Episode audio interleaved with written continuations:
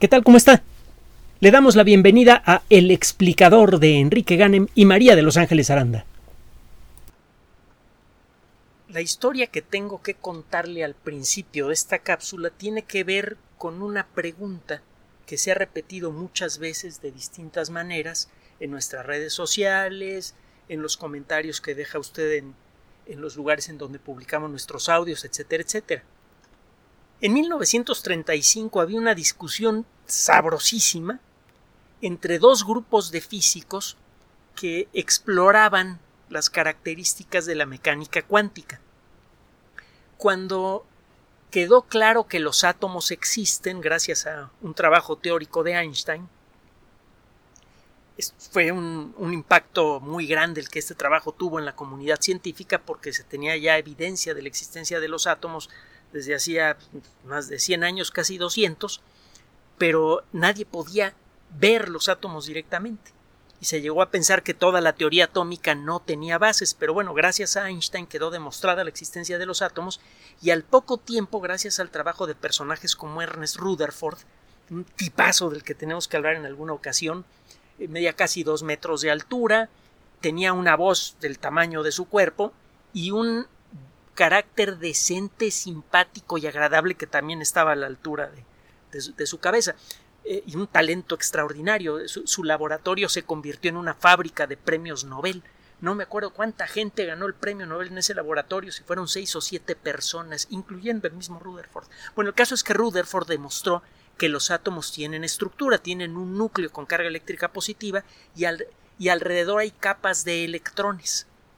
Al tratar de describir cómo se mueven los electrones en un átomo empezaron los problemas. Una de las primeras personas en hacerlo, quizá la primera persona en hacerlo de manera realmente completa, fue Niels Bohr. Este caballero también extraordinariamente inteligente y, eh, colorido, tenía hay varias anécdotas muy sabrosas de Niels Bohr. Algún día le platicaremos de estas anécdotas. El caso es que eh, Niels Bohr hace la primera descripción matemática de qué pasa con, eh, el único electrón que tiene el átomo de hidrógeno y empezó a quedar claro que las reglas que gobiernan el comportamiento de los electrones tenían algo realmente raro. Los electrones solamente pueden existir a una cierta distancia del núcleo. Alrededor del núcleo del átomo de hidrógeno hay varias zonas en donde el electrón puede existir. Si usted le da energía a un electrón que está muy cerca del núcleo del átomo, en la primera zona de posibilidad de existencia, el electrón pasa a la segunda zona, brinca de una órbita a la otra, pero la teoría cuántica dice que el electrón no pasa por el espacio intermedio. Es como si desapareciera del universo y reapareciera en la segunda órbita. Estas y otras observaciones empezaron a sugerir que las reglas que gobiernan el comportamiento de los electrones son fundamentalmente diferentes a las reglas de movimiento de cualquier otra cosa. Ahora recuerde que en otras ocasiones hemos dicho que la física se construyó con mecánica, la mecánica en el mundo de la física es la disciplina que pretende explicar cómo se mueven las cosas.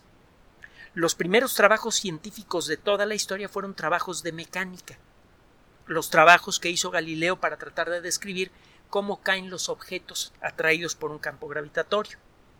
Y hemos comentado también que de Galileo para acá cada vez que ha ocurrido algún avance en nuestro entendimiento del movimiento de las cosas, han ocurrido grandes avances científicos y tecnológicos. Por ejemplo, cuando Newton eh, describe la gravedad, que es una fuente de movimiento, y ofrece el cálculo diferencial e integral, que es una herramienta excelente para estudiar el movimiento variable de un objeto, por ejemplo, la velocidad variable de un planeta alrededor del Sol, ocurrieron unos cambios tecnológicos brutales fue gracias, entre muchas otras cosas, fue gracias a la, a, la teoría de la gravitación y al cálculo diferencial e integral que se hizo posible toda la ingeniería espectacular, que eh, la ingeniería civil que comenzó en el siglo XIX.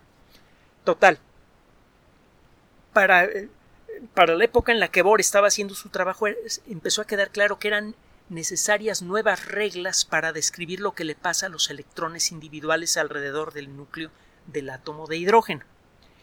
Dos personas, Werner Heisenberg y Edwin Schrödinger, que por cierto al principio se sacaron unas chispas espantosas los dos, ofrecieron explicaciones matemáticas, cada una de ellas muy completa, sobre lo que le pasa a un electrón cuando se mueve, en general. Las dos explicaciones matemáticas parecían muy diferentes y que no tenían que ver una con la otra, pero poco tiempo después otros físicos igualmente brillantes, no nos vamos a meter en demasiados detalles en la historia, encontraron que las dos explicaciones decían lo mismo pero de manera diferente.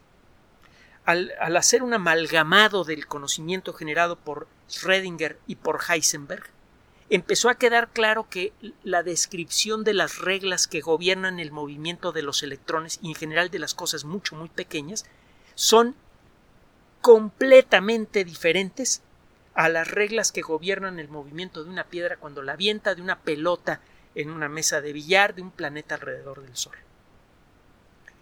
Por ejemplo, una de las cosas que dice la mecánica cuántica es que en ciertas circunstancias un electrón puede existir en dos circunstancias diferentes. Cuando este estos trabajos empezaron a ser publicados, algunos físicos como Albert Einstein y algunos de sus estudiantes que fueron muy brillantes como eh, Podolsky eh, y como Rosen, se molestaron, dijeron, no, pues es que la mecánica cuántica está diciendo necedades. En 1935 publican estos tres autores un trabajo en el que critican fuertemente a la mecánica cuántica. Einstein en algún momento dice, pues es que la mecánica cuántica dice que si yo meto en un lugar cerrado, invisible para el resto del mundo, a un frasco de pólvora, en el interior de ese, de, ese recipiente, va a existir al mismo tiempo el frasco, eh, la, pólvora que ya explotó y la pólvora que no ha explotado. Eh, eh, lo que dice la mecánica cuántica es que todas las circunstancias posibles que vive una partícula conviven al mismo tiempo. A estas circunstancias se le llama en el mundo de la mecánica cuántica la superposición de estados.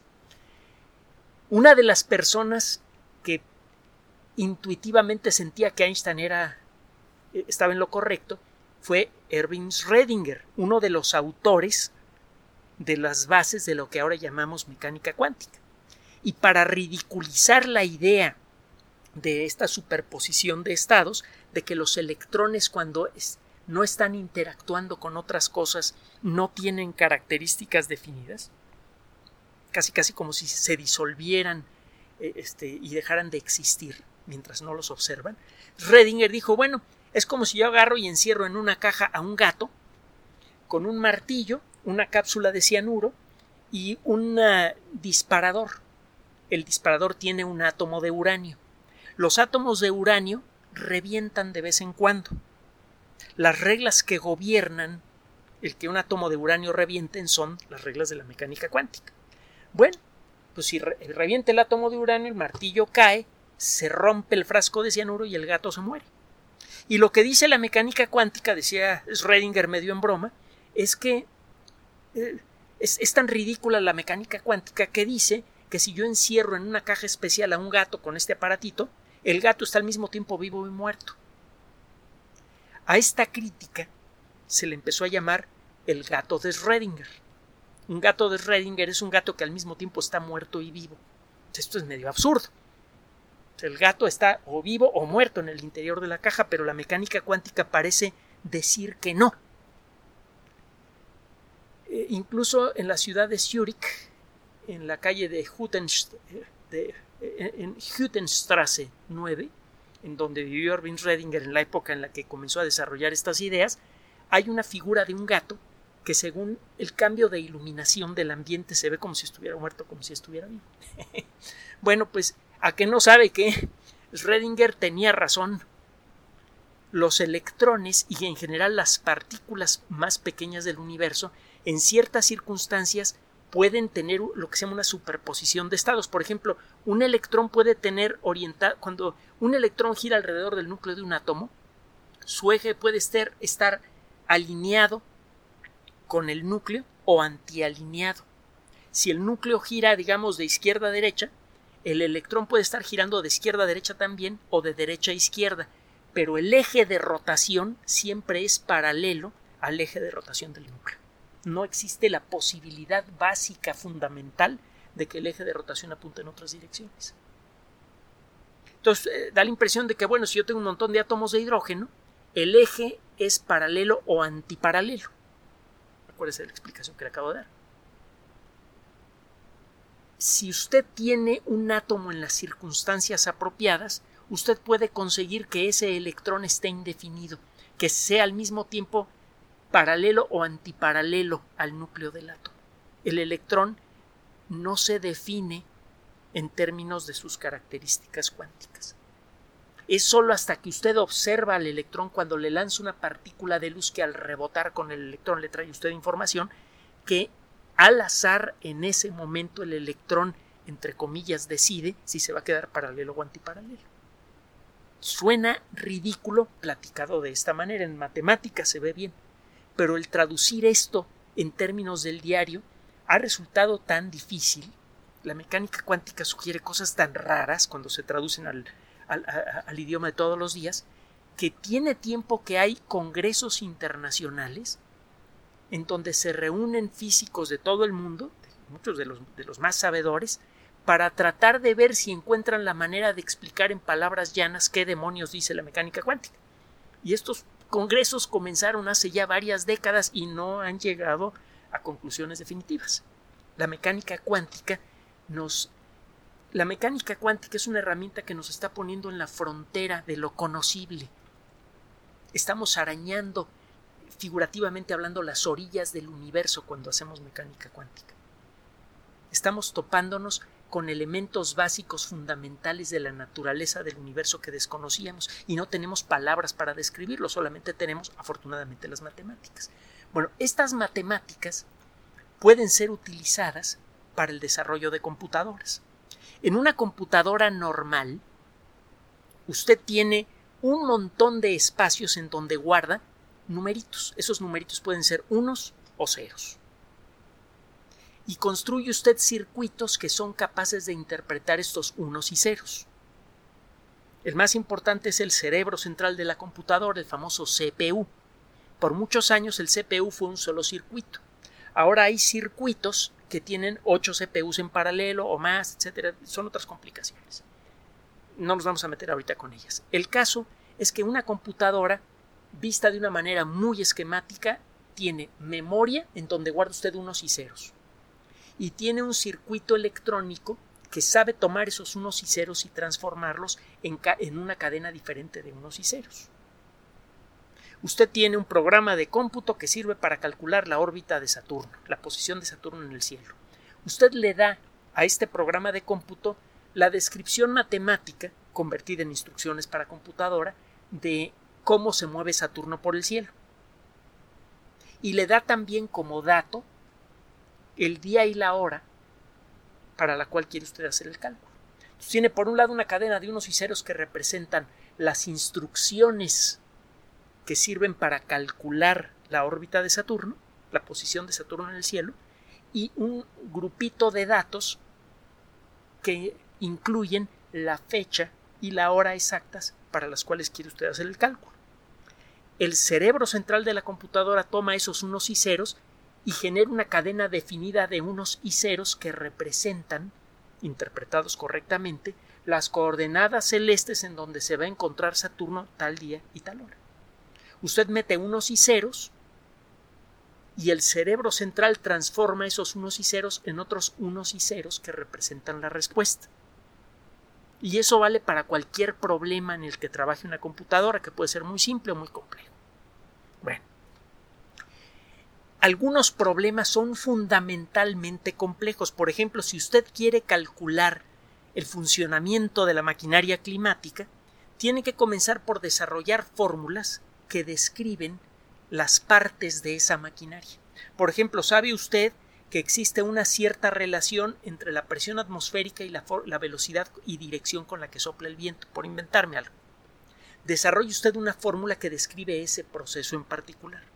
Luego tiene otra fórmula que le dice a usted cuál es el comportamiento de la humedad en relación a la temperatura ambiental.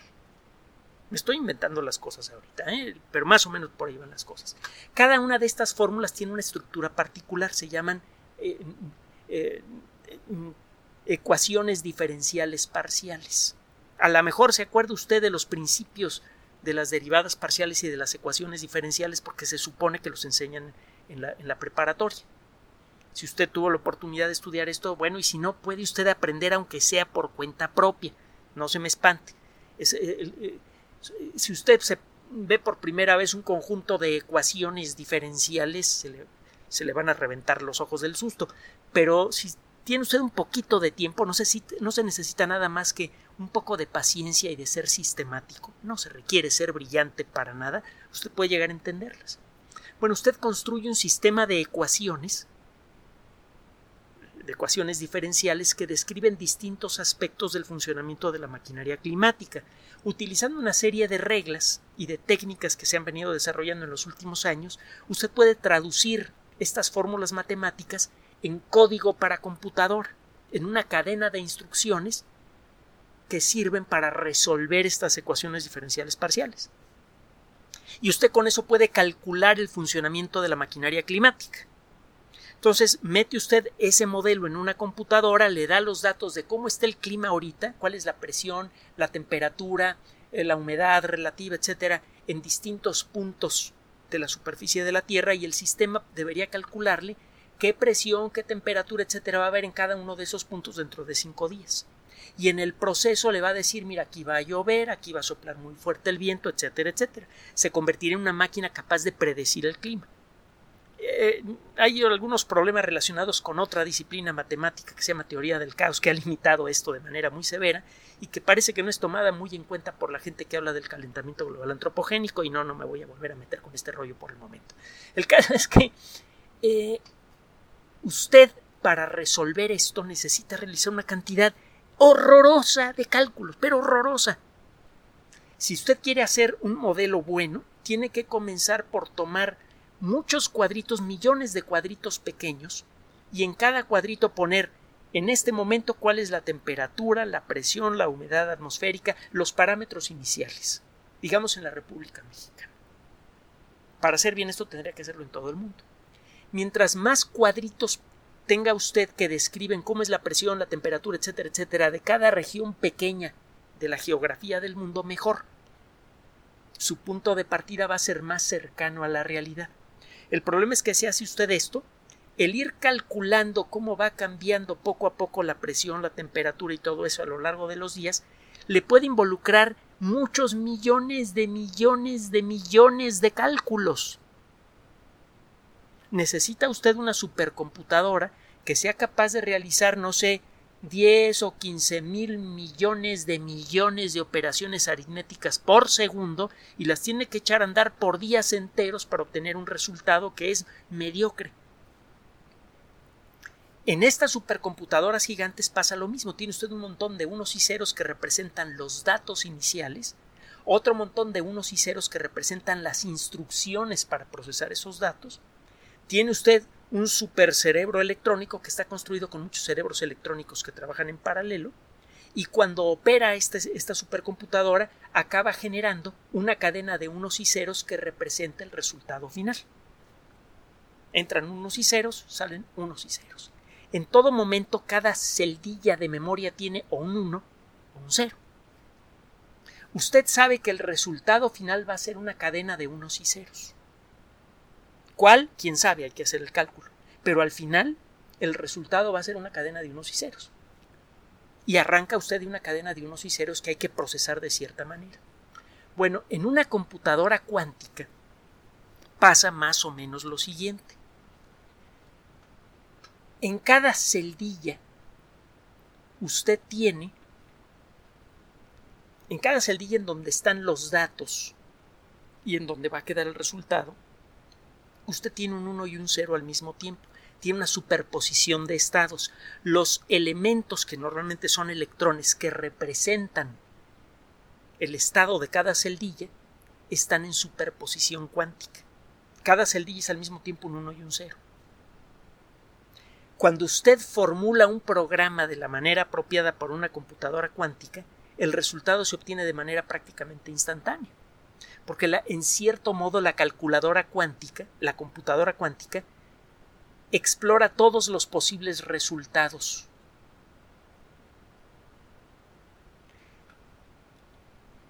A final de cuentas, un resultado es una cadena de unos y ceros.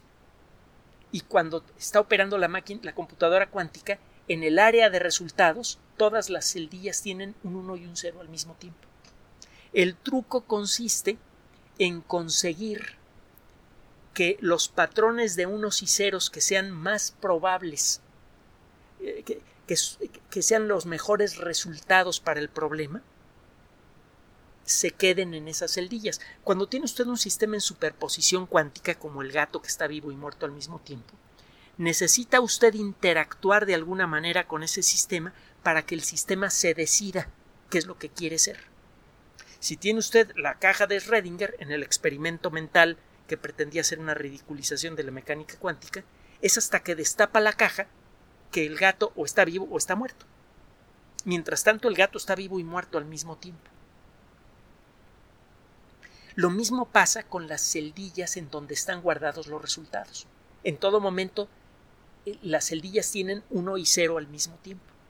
Cuando usted interactúa de la manera apropiada con una computadora cuántica, otro día le platico cómo es esta interacción, interacción apropiada, es un problema que se está resolviendo ahora, usted consigue que cada celdilla decida que va a ser un 1 o un 0. Y las celdillas van a decidir esto de manera que el patrón de unos y ceros que quedan congelados de pronto en esas celdillas representen la mejor solución al problema, o cuando menos una de las mejores soluciones. Este proceso es tremendamente rápido. Prácticamente al echar a andar la computadora, correctamente programada, la respuesta correcta y millones de respuestas equivocadas ya están en la memoria. Lo único que hay que hacer es un proceso que parece que es relativamente simple para que las celdillas decidan caer en cero o caer en uno, de manera que el patrón de unos y ceros resultante al final represente una solución válida al problema. Esto significa que en lugar de tener que echar a andar una computadora gigantesca de 10 millones o 100 millones de dólares durante días enteros realizando 12 o 15 mil millones de millones de operaciones aritméticas por segundo, usted puede resolver el mismo problema de manera casi instantánea. De hecho, hay problemas que son especialmente difíciles.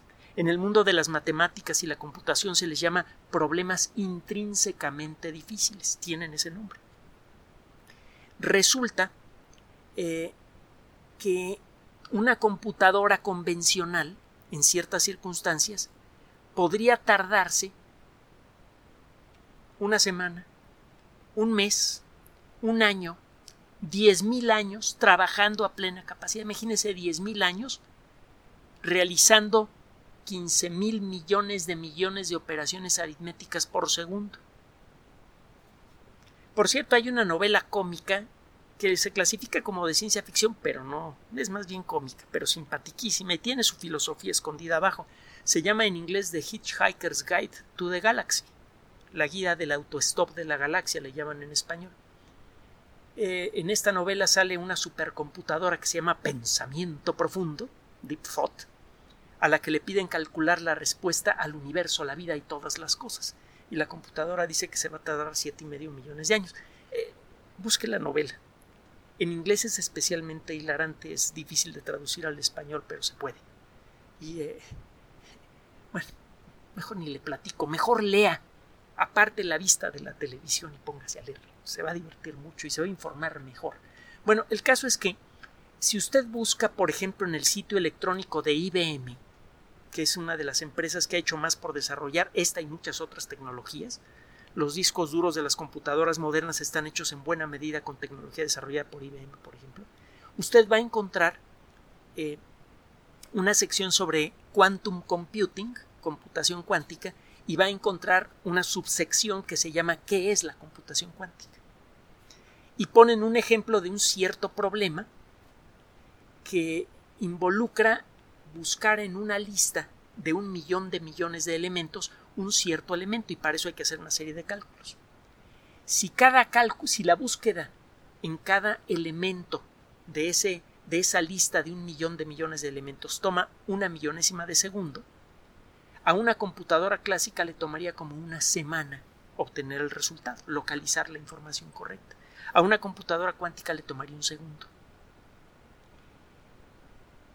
Se supone que las computadoras cuánticas pueden hacer cálculos complejísimos de manera rapidísima. Eso es lo que dice la teoría. Y hasta hace poco no se tenía, fíjese que estoy utilizando el tiempo pasado a ver si se emociona, hasta hace poco no se tenía evidencia de, clara de que esto iba a ocurrir.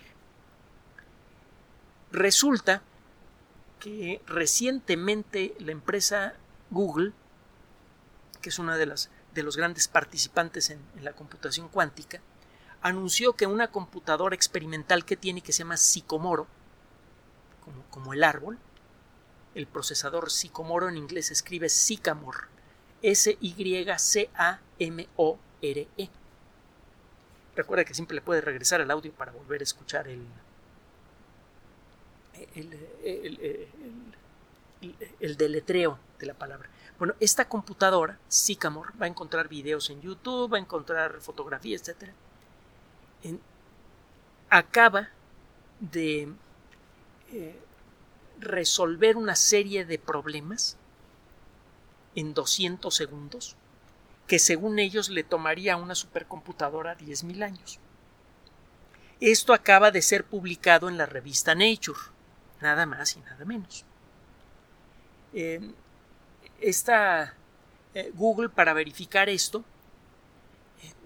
eh, ejecutó una parte de lo que sería la solución normal al, problema que se le planteó a la computadora cuántica en la computadora más poderosa del mundo que se llama Summit. Summit es S-U-M-M-I-T y significa la cima, por ejemplo la cima de una montaña.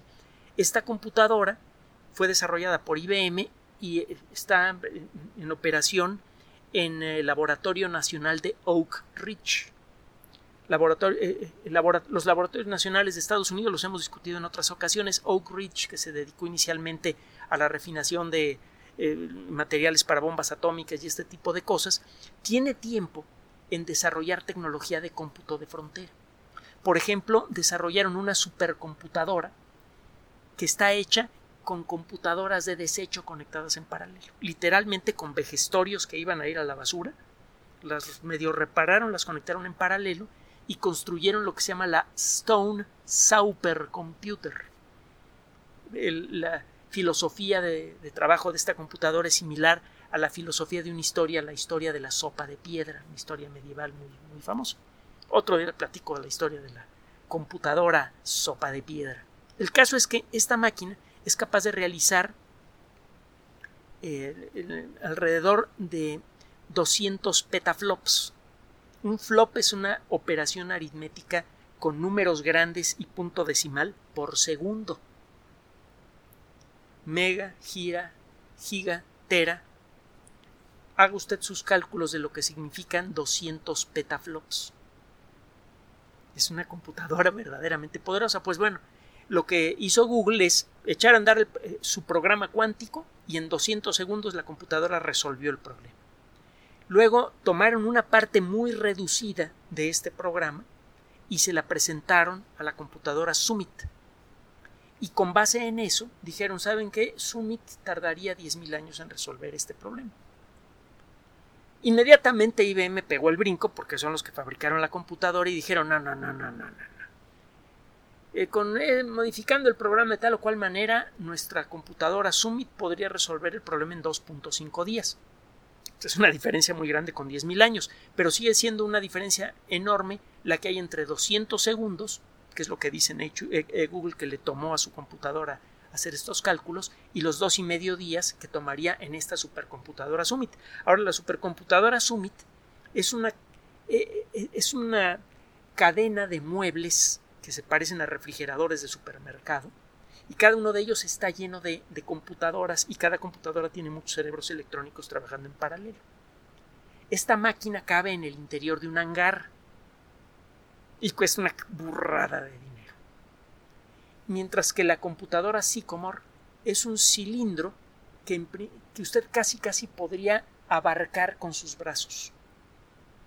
Es una máquina que cabe, bueno, el núcleo de la máquina cabe cómodamente en el interior de una habitación mediana. Claro, esta necesita algunas cosillas más, por ejemplo, generadores de helio líquido y otras monerías que ocupan bastante espacio, pero sigue siendo mucho más pequeña y en muchos sentidos más barata que la supercomputadora de, de IBM. El caso es que el artículo que salió en Nature es escalofriante porque dice que en la computadora Sycomore consiguió lo que se llama la supremacía cuántica. La supremacía cuántica o la supremacía de computación es una situación en la cual una computadora cuántica puede hacer mejor un cálculo X que las mejores supercomputadoras clásicas. Si lo que dice Google es cierto, y ahorita está siendo analizado por un montón de, de expertos, entonces ya se cruzó esa barrera. Esta máquina, que en muchos sentidos es diminuta en relación a, como ha logrado resolver un problema complejo en mucho menos tiempo que la computadora clásica. Esto significa que de pronto, si esto es cierto, insisto, que eh, se podría conseguir resolver con rapidez y efectividad una larga serie de problemas que han escapado a la computación clásica, por ejemplo, hacer mejores modelos climáticos que realmente funcionen bien, porque los que hay son todos mediocres, todos. Eh, hacer un estudio de inteligencia artificial muy avanzado que permita anticipar de mejor manera, aunque sea en forma estadística, los sismos. Se puede, de manera estadística, no precisa, se puede anticipar qué zonas realmente tienen un riesgo sísmico importante, pero las técnicas que se han utilizado hasta ahora han sido muy, muy débiles. El problema es que una computadora así, que pudiera resolver problemas actualmente difíciles con rapidez, podría desfigurar en un segundo a todo el Internet. Una buena parte, en buena medida el Internet funciona gracias a que es posible identificarse de manera individual utilizando un nombre y una palabra de acceso, lo que en inglés se llama un password. Las técnicas que se utilizan para codificar los passwords en la actualidad son muy avanzadas y sería necesario que una supercomputadora trabajara por miles de años para romper un password.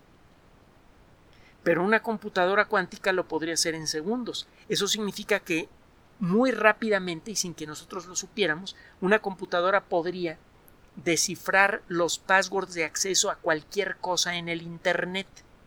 Cuentas bancarias, cuentas de redes sociales, correos electrónicos, lo que usted quiera. Con un impacto terrible en la confianza sobre el Internet. No se sabe qué consecuencias tendría una aplicación de inteligencia artificial en una supercomputadora cuántica. Pero si las aplicaciones de inteligencia artificial que operan en computadoras personales clásicas, no en supercomputadoras, en una computadora personal clásica ya son escalofriantes, pronto vamos a tocar algunas de ellas, imagínese lo que podría ocurrir si esas técnicas se pueden adaptar al poder de una supercomputadora cuántica el que una máquina se vuelva de pronto muchos órdenes de magnitud más inteligente que toda la raza humana se vuelve perfectamente factible.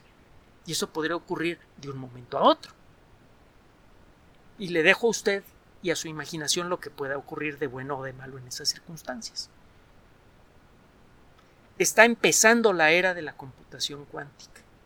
Si lo que dice Google es cierto, entonces en los próximos años podríamos ver una transformación increíble, profunda, más profunda que cualquier otra revolución de toda la historia en la estructura de nuestra sociedad. Si será para bien o no, dependerá en buena medida de que la colectividad entienda lo que está pasando y la colectividad exija, a través de leyes y de otros mecanismos, que esa tecnología sea utilizada para beneficio de todos. Gracias por su atención. Además de nuestro sitio electrónico www.alexplicador.net, por sugerencia suya tenemos abierto un espacio en Patreon, el explicador Enrique Ganem, y en PayPal, el explicador patrocinio por los que gracias a su apoyo sostenemos este espacio. Puede usted descargar gratuitamente estos audios en formato MP3 en Spotify y en iTunes como El Explicador sitio oficial y en SoundCloud como El Explicador y con formato de video en YouTube en El Explicador sitio oficial. Recuerde nuestras redes sociales de siempre, Twitter Enrique-Ganem y en Facebook Enrique Ganem sitio oficial, El Explicador y los grupos que usted ya conoce. Finalmente, el explicador siempre somos María de Los Ángeles Aranda y Enrique Ganem. Gracias.